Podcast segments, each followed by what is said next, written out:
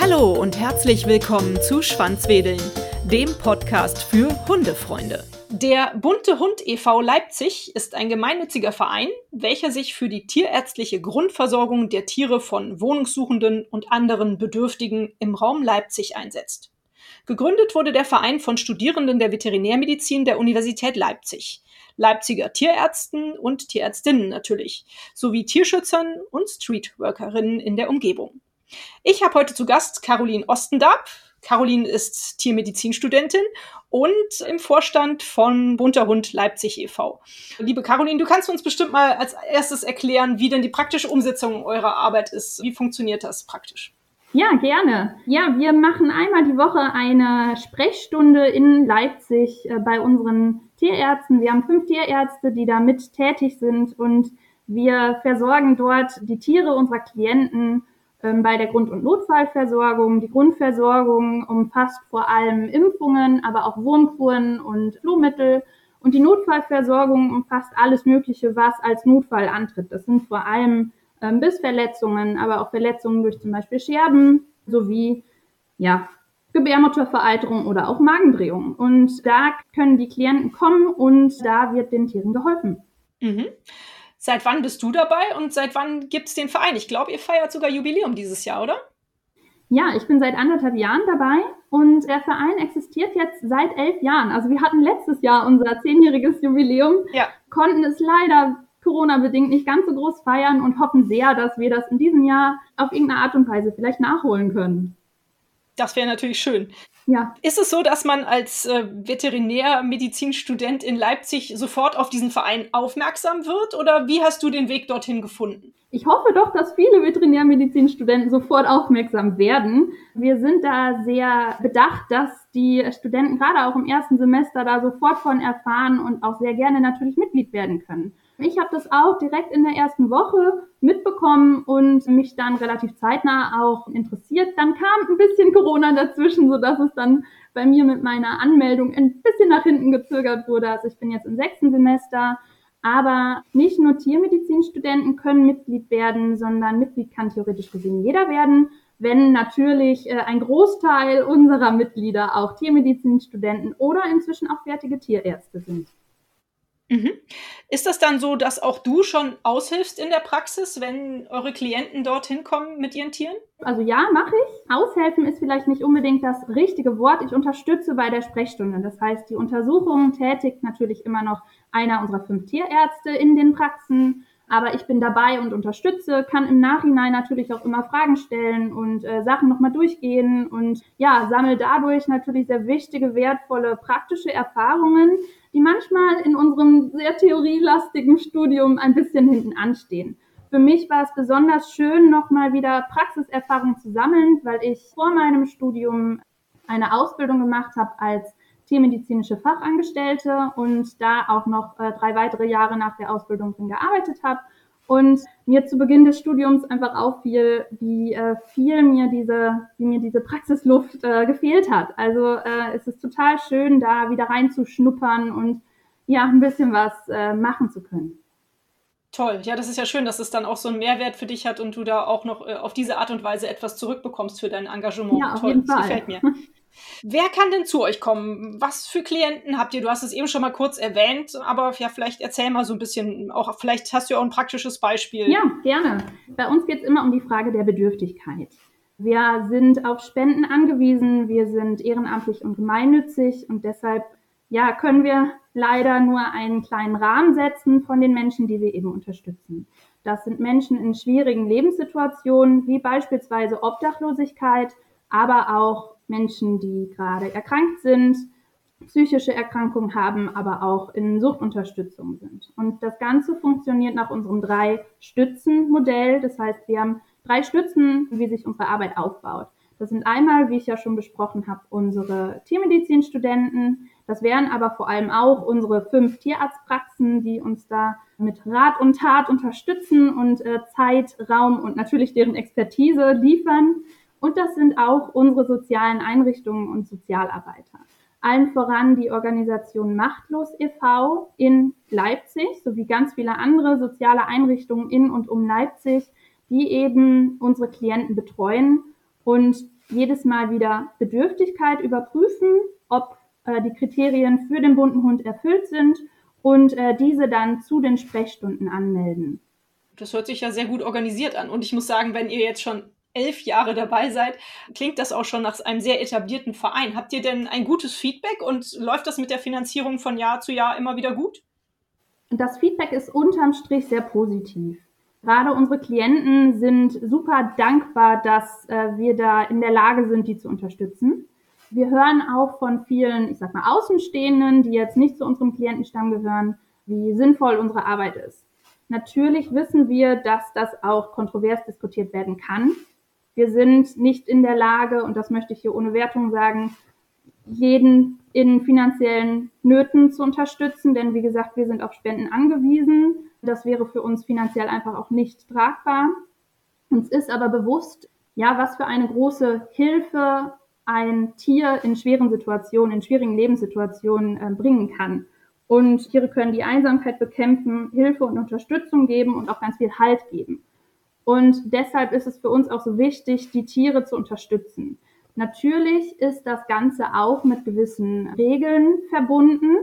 Ähm, wir haben zum Beispiel die Regel aufgesetzt, der das Ein-Tier-Regel sozusagen, dass die Klienten sich nicht in der Zeit, in der sie unterstützt werden vom bunten Hund, weitere Tiere anschaffen, sondern dass es eben bei diesen Tieren oder bei diesem Tier bleibt. Eine Ausnahme sind da natürlich Heimtiere wie zum Beispiel Ratten, die in einem Rudel gehalten werden müssen. Wobei die äh, meisten Tiere, die eben zu uns kommen, die vorstellig werden, sind eben Hunde, ab und an auch mal eine Katze. Also es geht da eher wirklich um die Tiere, äh, die jetzt nicht in Mehrfachhaltung gehalten werden müssen. Genau. Mhm. Und äh, pro Sprechstunde haben wir ungefähr fünf Fälle, die wir da betreuen und äh, manchmal weniger, manchmal aber auch mehr. Schön. Unterstützt ihr die hilfsbedürftigen Tierhalter auch mit Futter? Macht ihr das auch? Ja, wir bekommen sehr regelmäßig Futterspenden, aber auch irgendwelche mhm. Decken, Näpfe oder Leinen. Und ähm, wir haben vor der Sprechstunde immer so eine Box aufgestellt, in der wir verschiedene Sachen reinstellen. Und unsere Klienten können dann nach Lust und Laune da mal schauen, ob da irgendwas da denen gefällt und ob sie da irgendwas noch von brauchen. Und das wird auch sehr gerne angenommen. Also da äh, füllen wir immer mal wieder irgendwelche Geschirre oder Leinen auf. Wir haben eine Lagerbox, die gefüllt ist mit solchen Dingen, die wir gespendet bekommen. Und ja, das wird sehr gerne angenommen. Mhm. Ich finde, es ist ein ganz, ganz tolles Engagement. Ich muss sagen, ich sehe, und das ist ja mit Sicherheit nur ein Teil der Klienten, die ihr so habt, häufig Obdachlose hier in Köln, die Hunde haben. Und ich kann mir auch vorstellen, weil ich ja nun mal auch einen Hund habe und den sehr liebe und der mir auch in meinem Alltag äh, sehr viel Kraft gibt und, und sehr viel Wärme und, und sehr viel ja, Ausgeglichenheit gibt, dass es auch vor allem für solche Me Menschen, die halt eh schon ein schwieriges Leben führen, meiner Ansicht nach, wichtig ist, so einen Partner an der Seite zu haben. Kannst du das bestätigen? Auf jeden Fall. Also das ist äh, so, dass wir ganz oft hören, dass die Hunde das sind, was den Menschen eben Halt gibt, was denen Sicherheit gibt, was denen eine Aufgabe gibt. Und wir hören ganz oft, dass die Menschen sagen, ist mir egal, wie es mir geht, selbst wenn ich zum Beispiel dann an dem Tag nicht wirklich was zu essen habe oder so, Hauptsache der Hund ist versorgt. Und ja, wir erleben auch oft, dass die Menschen sagen, ja, dass die Klienten sagen, okay, ohne den Hund würde ich mich noch einsamer fühlen oder noch abgeschiedener. Ähm, und ein Hund gibt ja super viel Halt und einfach äh, ja, vertrauen, dass es irgendwie besser wird und das merken wir auch. Mhm. Schön. Nun, wo das so ein tolles Engagement ist, ist meine Frage eigentlich eine logische. Gibt es eigentlich in ganz Deutschland? Habt ihr da irgendwie ein Netzwerk äh, zu anderen Vereinen, die in anderen Städten sitzen und ein ähnliches Angebot tragen wie ihr? Mhm. Soweit ich weiß, gibt es diesen Verein mit den drei Stützen nicht weiter in Deutschland. Mhm. Also es gibt keinen Verein, der die Tiermedizinstudenten so mit einbezieht. Natürlich gibt es ganz viele weitere und auch sehr gute Vereine in Deutschland, mit denen wir teilweise auch zusammenarbeiten, aber äh, keiner, der jetzt so mit den Tiermedizinstudenten geleitet wird und die Tiermedizinstudenten so mit einbezieht. Mhm. Also großer Aufruf an fällt mir zumindest als erstes ein, Hannover. Ehrlich gesagt habe ich ja auch schon mal ein bisschen recherchiert und ich weiß zumindest, dass es auch hier, also in Bonn gibt es hier bei mir in der Nähe, ich komme ja aus Köln, gibt es ein Tierarztmobil, was halt auch ähnliche mhm. Leistungen anbietet, wie ihr das tut. Ja. Also ich glaube, so, so was ähnliches gibt es dann anscheinend auch schon in anderen großen Städten. Genau, ja. Es gibt viele Organisationen, die ja, so wie wir auch beispielsweise Obdachlosen unter, Obdachlose unterstützen. Und da ist es auch oft so, dass wir Anfragen aus anderen Städten bekommen und da dann auch ja, vernetzen und versuchen dann vor Ort jemanden zu finden, der eine ähnliche Arbeit leistet und da die Menschen unterstützt. Mhm. Schön, ja, klasse ist auf jeden Fall eine Idee, die es sich noch lohnt, weiterhin zu verbreiten, finde ich. Ja, auf jeden Fall. Ich frage meine Interviewgäste immer nach einer schönen Geschichte, die sie zu erzählen haben, die mit ihrer Arbeit im Zusammenhang steht. Mhm. Nun bist du seit anderthalb Jahren dabei. Ich bin aber trotzdem sicher, dass du schon viel erlebt hast und mir eine Geschichte erzählen kannst, oder? Ja, sehr gerne. Es gibt super viele schöne Momente, die mir so einfallen, aber das, was am, am prägnantesten war, war, dass ich in einer Sprechstunde mitgeholfen habe, bei der eine Klientin kam, die einen Hund hatte, der eine ziemlich schmerzhafte Ohrenentzündung hatte. Und äh, die Klientin war ziemlich aufgelöst und sehr froh, als wir dann helfen konnten. Sie hatte schon lange versucht, irgendwie Hilfe zu bekommen und war dann sehr froh, als ihr Hund dann endlich behandelt wurde. Und bei der Behandlung war auch alles gut. Und einige Zeit später, ein, zwei Wochen später, habe ich die Klientin per Zufall mit meinem eigenen Hund in einem Hundepark nochmal wieder getroffen. Und ich fand das so schön, weil äh, sie mich wiedererkannt hat und wir dann ins Gespräch kamen und das ja, nochmal gezeigt hat, wie wertvoll die Arbeit ist und wie gewinnbringend das für alle Seiten ist.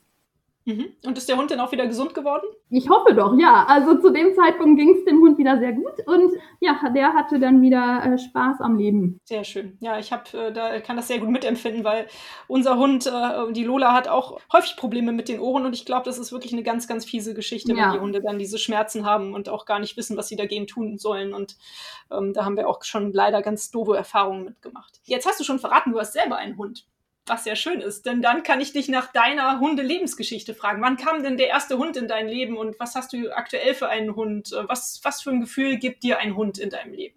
Ja, ich muss sagen, ich hatte das sehr große Glück, dass meine Eltern äh, mich mit vielen Tierwünschen unterstützt haben. Wenn das mal nicht der Fall war, dann ist mein Großvater eingeschritten und hat mir vieles dann dennoch ermöglicht. Von ganz vielen Heimtieren, dann auch über Ratten, Baumstreifenhörnchen und wir hatten Schafe und Ziegen und ähm, Hühner. Aber in meiner Kindheit und Jugend war ein Hund leider nicht möglich. Meine Eltern sind beide berufstätig, ich habe noch zwei Geschwister und dann äh, ging das leider nicht. Aber dann in meiner Ausbildung habe ich ganz zu Beginn eine Hündin entdeckt. Das war eine äh, ausgedehnte Vermehrerhündin, die ja aus sehr schlimmen Situationen kam und die ich dann übernehmen durfte. Und das war alles nicht ganz so einfach, weil das war meine erste Hündin und dann gleich eine, die so einen großen Rucksack voll von Problemen mit sich brachte. Aber ich hatte sie sechs Jahre lang und wir sind einfach zusammengewachsen wie ein Team und ich durfte da ganz, ganz viel lernen. Und ja, auch, ich hoffe doch zeigen, dass das Leben auch schöne Seiten hat. Und vor meinem Studium durfte sie in meinen Armen einschlafen. Also ich habe sie dann euthanasieren lassen, als sie wirklich schon sehr alt war. Die war dann ungefähr 16 geschätzt. Und dann habe ich vor anderthalb Jahren meinen jetzigen Hund kennengelernt. Und zwar habe ich mich dann langsam wieder nach zwei Jahren auf die Suche begeben äh, nach einem Hund, bei dem es irgendwie einfach passen könnte. Und äh, habe dann meinen jetzigen Hund Fiete kennengelernt ich wollte eigentlich eine mittelgroße Hündin und es wurde ein kleiner krummer Rüde.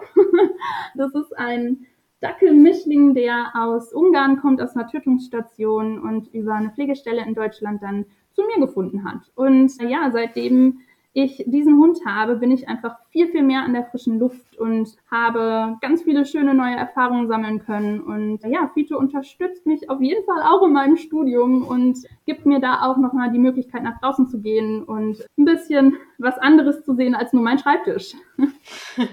Lässt sich denn die Hundehaltung gut mit dem Studium vereinbaren? Es ist auf jeden Fall so, dass man viele Sachen regeln muss.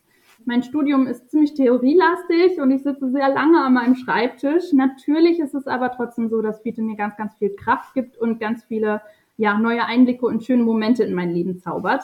Gleichzeitig muss man einiges regeln und gut vernetzt sein. Also viele Tiermedizinstudenten haben Tiere und von daher kann man die Tiere auch oft zu Vorlesungen mitnehmen. Das fällt mhm. ja jetzt gerade leider ein bisschen flach äh, ja. seit Corona. Aber immer mal wieder muss man sich dann ja mit anderen absprechen, wer denn dann auf die Hunde aufpasst. Und äh, oft ist es dann auch so, dass bei mir in meiner Wohnung dann zum Beispiel drei Hunde einfach mal den Vormittag verbringen und äh, die Besitzer dann in der Uni sind. Ja, cool. Aber es ist doch eine gute Lösung, wenn das äh, funktioniert und die Hunde sich vertragen und dann sind sie wenigstens nicht alleine, sondern haben Gesellschaft. Das genau, ja. Sehr schön. Ja, also ich muss sagen, wir hatten früher auch einen Nachbarn, der Tierarzt war. Der hatte nie eigene Tiere. Aber ähm, mittlerweile alle Tierärzte, die ich jetzt so mit, mit Lola schon mal besucht habe, hatten immer Tiere auch da und äh, die lagen dann halt einfach unterm Behandlungstisch oder, oder in der Ecke und, und also das hat super funktioniert. Insofern denke ich auch, dass für die Zukunft bei dir da der Weg ja gut geebnet ist als Hundehalterin. Das hoffe ich doch auch, ja. Was kann denn jetzt einer meiner Hörerinnen tun, der begeistert ist von eurem Projekt und euch gerne unterstützen möchte? Wie können die Hörerinnen euch unterstützen? Das geht auf ganz viele unterschiedliche Arten und Weisen. Also einmal ist das möglich, dass man Mitglied bei uns wird und das beläuft sich auf Kosten von 25 Euro im Jahr. Und eben mit diesen Mitgliedsbeiträgen finanzieren wir den bunten Hund. Mhm. Dann kann man uns natürlich auch einfach ohne Mitgliedsbeitrag finanziell unterstützen oder auch Sachspenden liefern wie Futter oder Decken, Leinen, was auch immer. Und natürlich bieten wir auch die Möglichkeit von Patenschaften an. Und zwar ist das so, dass wir auch Hunde, momentan nur Hunde in unserem äh, Klientenstamm haben, die eine Dauermedikation haben, zum Beispiel von Herzmedikamenten, aber, auch von Schilddrüsenmedikamenten. Und da gibt's dann die Möglichkeit, dass eben ein Pate diese Medikamente übernimmt oder auch mehrere Paten die Medikamente eines Tieres übernehmen. Und das, was sich jetzt in den letzten Jahren auch herausgestellt hat, ist, dass das falls möglich von beiden Seiten gewünscht, das heißt einmal von Klient als auch von Spender oder Pate, äh, eine Möglichkeit besteht, dass die dann Kontakt zueinander aufnehmen. Und tatsächlich haben sich so auch schon Brieffreundschaften entwickelt, bei denen dann die Klienten immer mal wieder zum Beispiel ein Foto schicken und sagen, okay, ich bin gerade mit dem Hund so und da und da oder äh, ja, der Hund ist gerade mit bei mir, unterwegs und so geht es dem Tier. Und das finde ich ist auch eine sehr schöne Möglichkeit, uns dann noch weiter zu unterstützen. Ja, das ist eine ganz tolle Idee. Und das ist vor allem auch übergreifend. Das kann auch jemand von Köln aus äh, nach Leipzig sozusagen ganz toll entwickeln, so eine Freundschaft dann über E-Mails oder was, was auch immer. Schön, ja, das, das gefällt mir sehr gut. Eine tolle Idee. Du hattest eben Schilddrüsenerkrankungen erwähnt, ne? Das ist ja total mhm. verrückt, dass Hunde sowas auch kriegen. Also ich habe auch eine Schilddrüsenerkrankung. Aber ich kann damit zum Glück ganz gut leben, wenn man so die, die Tabletten nimmt entsprechend und sich ab und zu untersuchen lässt. Aber ich wusste noch nie so ganz genau, dass Hunde da auch Probleme mit haben können können, bevor die Hündin meiner Mutter da erkrankt ist an einer Schilddrüsenerkrankung. Aber kommt das eigentlich häufig vor? Ja, Schilddrüsenerkrankungen oder auch zum Beispiel andere endokrinologische Erkrankungen kommen sehr regelmäßig vor. Und wow. da kann man einfach mal regelmäßig, zum Beispiel ab einem gewissen Alter, ein Blutbild machen lassen, um die Werte zu kontrollieren. Guter Tipp vielleicht. Genau, wo wir beim Thema Tipp sind. Ich frage meine Interviewpartner auch immer nach einem Top-Tipp. Also manchmal fallen Menschen, die viel mit Tieren oder Hunden jetzt speziell zu tun haben, ja Dinge auf, wo sie denken so, oh, puh, das würde ich eigentlich ganz gerne mal allen Hundehaltern so sagen. Das ist irgendwie mal so ein Tipp, den ich ganz gerne mal geben würde. Hast du einen Top-Tipp für Hundehalter? Habe ich. Nichts ist selbstverständlich. Das ist mir nochmal aufgefallen, als meine Hündin euthanasiert wurde, dass jeder Moment einfach super kostbar ist, gerade mit einem älteren Hund.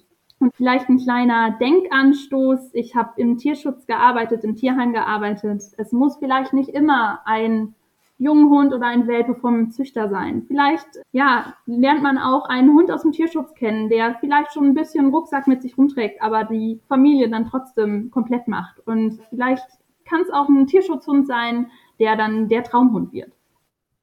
Schön. Ja, gute Tipps. Dankeschön. Und vor allem so alles so aus persönlicher Erfahrung.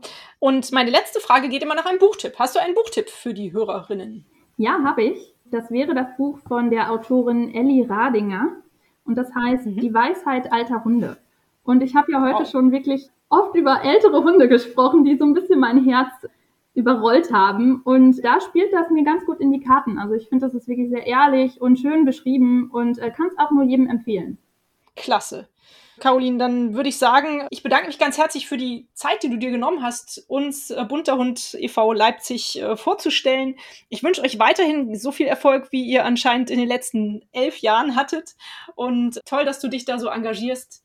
Danke und bis bald, sage ich mal. Ja, vielen Dank für die Möglichkeit und bis bald. Und ich sage auch vielen Dank fürs Zuhören heute. Hat euch dieser Podcast gefallen, dann teilt ihn doch mit euren Freunden und gebt mir eine 5-Sterne-Bewertung, denn nur so werden auch andere Hundefreunde auf den Podcast aufmerksam. Nun knuddelt euren Hund und gebt ihm ein Leckerchen und sorgt für ein Schwanzwedeln. Bis zur nächsten Folge. Wuff und tschüss.